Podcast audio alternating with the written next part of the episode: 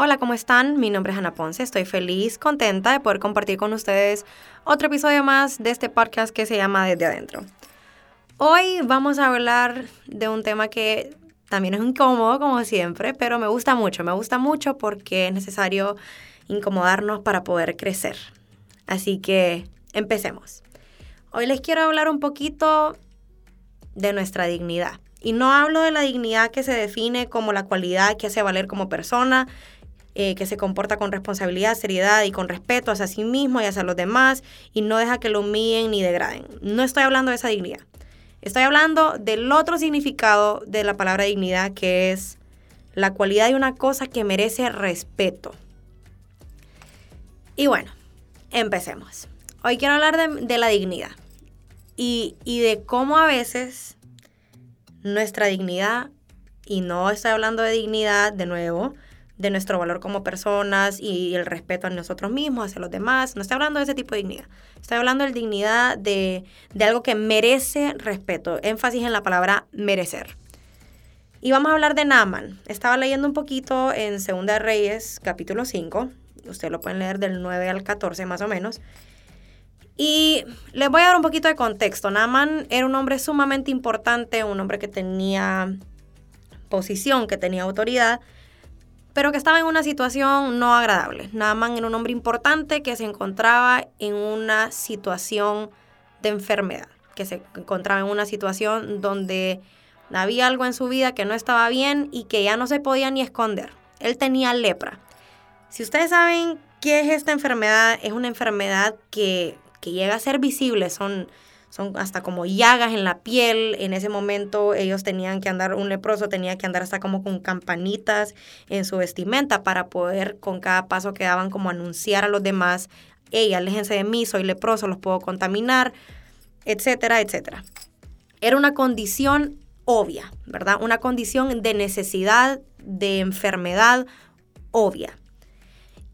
Y entonces él viene y va a buscar un milagro, él, va a buscar una sanidad. Y algo que sucede que, a él le, le parece como descabellado es que cuando él, él va a buscar este, esta salida, esta sanidad, no salen personalmente a recibirlo, sino que el profeta manda con un mensajero eh, a decirle, mira, decirle a Naaman que vaya al río Jordán y se sumerja siete veces. Y entonces sucede esto y Naamán se indigna y dice, ¿cómo puede ser? Pensé que por lo menos el profeta iba a salir a recibirme. ¿Y cómo puede ser que me mande al río Jordán si hay ríos, hay otros ríos tan bonitos en Israel a donde yo me podría ir a sumergir? El río Jordán muchas veces se habla del río, de este río como un río que tipifica la humillación ¿Por qué? Porque es el río con el nivel em, como más bajo del mundo, ¿verdad? Hablando de, que tiene la elevación, por decirlo así, más baja de todo el mundo. El río Jordán está eh, como a 416 metros bajo el nivel del mar. Y es el río con la elevación más baja. Entonces, como quien dice que es un río por el cual uno se tiene que descender, ¿verdad? Así se ha tomado siempre como que es un río que, significa, que tipifica humillación, eh, porque es el más bajo del mundo, ¿verdad? Entonces uno tenía que bajar. Y él dice, ¿por qué me van a mandar a mí al río Jordán? Aparte de que sí, eh, sí, él hace saber, ¿verdad? Que hay ríos mucho más bonitos a donde él podría ir, a donde un hombre como él, un hombre tan importante como Naaman, podría ir. Y y entonces él está a punto de no hacerlo porque hacer eso que le mandaba, que le mandaban a decir, porque no salieron a atenderlo. Eh, le parecía descabellado para, para ser la persona que él era. Hasta que uno de sus siervos le dice, si hubiera sido algo más difícil, lo hubieras hecho, porque no solo vas y te sumerges. Y ¿qué les quiero hablar de esto? ¿Por qué les quiero hablar y por qué el tema de mi dignidad me miente? porque este hombre sí tenía la posición, sí tenía la importancia, sí tenía em, esta, esta dignidad de merecer respeto, de merecer esto, de merecer lo otro. Y se encuentra en una situación donde realmente la condición en la que él está, él no debería ni de... Él no estaba en condiciones, en situaciones para exigir, para demandar algo porque él estaba buscando una sanidad, una sanidad que era un milagro lo que él estaba buscando. Estamos hablando de que Naamán estaba en una circunstancia donde él necesitaba ayuda, pero estuvo a punto de no recibir la ayuda que él recibió, valga la redundancia, sencillamente porque él en su cabeza merecía más. ¿Cómo va a ser que no me salen a recibir? ¡Qué barbaridad! Yo merecía que me salieran a recibir si yo soy Naamán. ¿Cómo va a ser que me mandan a mí al río más bajo? Yo no me voy a andar humillando. Si hay ríos más bonitos, ¿cómo yo voy a irme a meter ese río si yo merezco meterme en un río más bonito? Y, y su dignidad le mentía. ¿Por qué? Porque, porque a veces realmente que somos nada manes. Y qué incómodo, yo sé, qué feo, Ana, y no, yo, yo lo sé, yo lo sé. Pero la verdad es que así nos comportamos muchas veces. A veces estamos pasando una situación en la que necesitamos la intervención divina del Señor de inmediato, pasando una situación en la que ya es evidente que hay algo en nuestra vida que está enfermo, que hay un área de nuestra vida que está enferma, que es evidente que ya no es algo que no se puede esconder, ya hay una parte de nuestra vida que está pasando por lepra por una enfermedad que aparentemente es incurable, que solo Dios puede curar. Y estamos en esta condición y todavía el Señor nos dice, hey, lo único que tenés que hacer para ser sano es humillarte. Y decimos, yo, yo siendo, no, yo no puedo, si yo soy un gran empresario, ¿cómo me voy a humillar? No, si yo, yo soy una, yo soy una gran cantante, ¿cómo me voy a humillar? No, si es que yo soy líder, si es que yo soy anciano, si es que yo soy esto, si es que yo soy el jefe, si es que yo soy el dueño de tal empresa, si es que yo soy, qué sé yo, eh, el mejor de mi clase, por decirlo así, en la universidad, en, en estudios, no, si es que yo soy el máster, yo soy el que tiene el doctorado, yo soy, yo soy, yo soy muchas cosas y al final lo que no somos es humildes. Al final lo que no somos es realistas. Al final no que no somos. ¿Y realistas en qué sentido? En el sentido de que necesitamos de Dios. En el sentido de que cuando estamos en necesidad de que Él sane tantas áreas de nuestra vida, deberíamos de poner menos atención a qué tenemos que hacer y sencillamente hacerlo. ¿Por qué? Porque anhelamos esa sanidad yo no sé ustedes, pero hay muchas cosas en mi vida que yo digo, Señor, yo, yo quiero cambiar. Hay cosas en las que yo necesito que Dios toque mi corazón. Seguramente hay cosas dentro de mí, como decía David, que me son ocultas, que yo no sé que están mal, pero que yo quiero que el Señor me diga están mal, cambiarlas para yo poder transformar, bueno, no, para poder rendírselas al Señor y que Él lo transforme que Él toque mi corazón, que, Él me haga ver las cosas con claridad para poder cambiar mi actitud, cambiar mi comportamiento, cortar esas cosas y así poderme parecer cada vez más al Señor, así poder obtener esta sanidad que, que Naamán iba a obtener, que Naamán obtuvo al final, porque al final cede y él va y, y se humilla, se mete al río Jordán las siete veces que le tocan y sale y dice que tenía la piel tan suave como la de un niño, la piel tan limpia como la de un niño. Y realmente que eso necesitamos nosotros.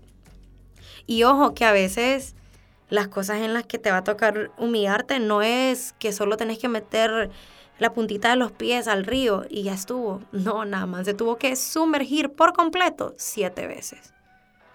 O sea que hay mucho orgullo al que tenemos que morir.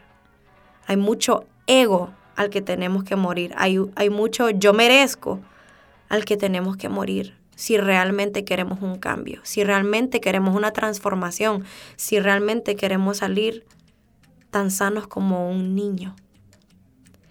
Y, y esto a mí me, me sacude un poquito el mundo porque yo anhelo que el Señor cambie mi corazón, yo anhelo yo anhelo alcanzar día con día lo que Dios quiere para mí, pero si yo pongo mi ego antes que mi necesidad, yo no voy a llegar a ningún lado si yo pongo lo que, entre comillas, merezco antes de lo que yo necesito, entonces es, está un poquito cuesta arriba que yo pueda alcanzar eso, ¿no? Si yo pongo mi dignidad de, de merecer respeto, de que yo merezco tal cosa, yo merezco lo otro, si yo pongo esa dignidad antes que mi necesidad de Dios, que mi necesidad de ser transformado, que mi necesidad de ser sanado, entonces yo no voy a obtener mi sanidad. Yo no voy a obtener ese milagro que solo Dios me puede dar. Y es que es algo terrible, pero tan cierto que a veces realmente el único obstáculo que hay en nuestra vida para poder avanzar somos nosotros mismos. A veces no es que la no es que el milagro está súper lejos, no, a veces el milagro está en el Jordán, pero no nos gusta el Jordán.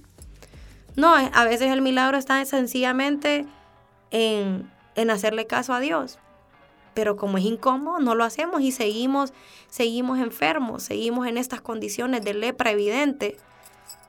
No porque el Señor nos haya dado las herramientas y los recursos para salir de esa situación, sino porque sencillamente el recurso se enfrenta a nuestro ego y a lo que creemos merecer.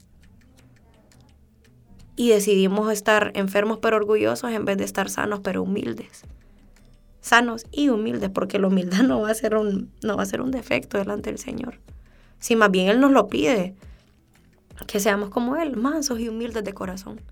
Y ojo con esto, humildes de corazón, no hay apariencia, no aparentar ser humilde y después a la hora a la hora, pues, pues que se ponga el ego por encima de todo, sino que humildes de corazón, de verdad, Señor, ah, tú me pides que yo vaya al Jordán, de verdad, con todo gusto, Señor. Eh, tú me pides que yo, lo que tú quieras, tú me pides que yo pida perdón a los demás. Claro, Señor, con gusto. Claro que sí. Y, qué cosa, ¿verdad? Porque, porque aparentemente merecemos muchas cosas, pero cuando nos ponemos a, a ser realistas, nosotros no merecíamos nada, éramos lo vil, lo menospreciado. Y el Señor decide tomar eso que éramos y darnos una segunda oportunidad, darnos una redención, darnos un valor, darnos una dignidad. Y con esta dignidad sí me refiero a al valor que tenemos como personas hoy, a que ahora somos parte del plan de Dios, a que ahora somos partícipes de, del reino de los cielos, cuando no éramos nada antes. Qué importante es que nuestra dignidad, la otra, no nos mienta. Que, que dejemos de ser nosotros mismos nuestros propios obstáculos al recibir sanidades, al recibir los cambios de vida que necesitamos y que empecemos a ser obedientes más allá de orgullosos. Porque ahí es donde viene el cambio y, esa segunda oportunidad, ese nuevo amanecer, esa nueva misericordia del Señor que tanto anhelamos. Así que bueno, eh, ¿qué les puedo decir? Este, este tema me ha abierto los ojos a mí, me ha golpeado, claro que sí me ha golpeado, pero qué bueno que ha golpeado esa parte de mí que tiene que cambiar. Qué bueno. Yo le doy gracias al Señor porque Él siempre llega con su palabra en el momento indicado y nos ama tanto que nos dice nuestros errores para que podamos corregir, que nos corrige. Qué rico que el Señor nos corrija. Qué bonito que el Señor nos corrija, porque eso quiere decir que somos hijos. Gracias por estar conmigo durante este podcast. Este fue desde adentro y este episodio se llama Mi dignidad me miente, así que espero que haya sido de bendición. Nos vemos a la próxima. O bueno, no, nos oímos a la próxima. Chao.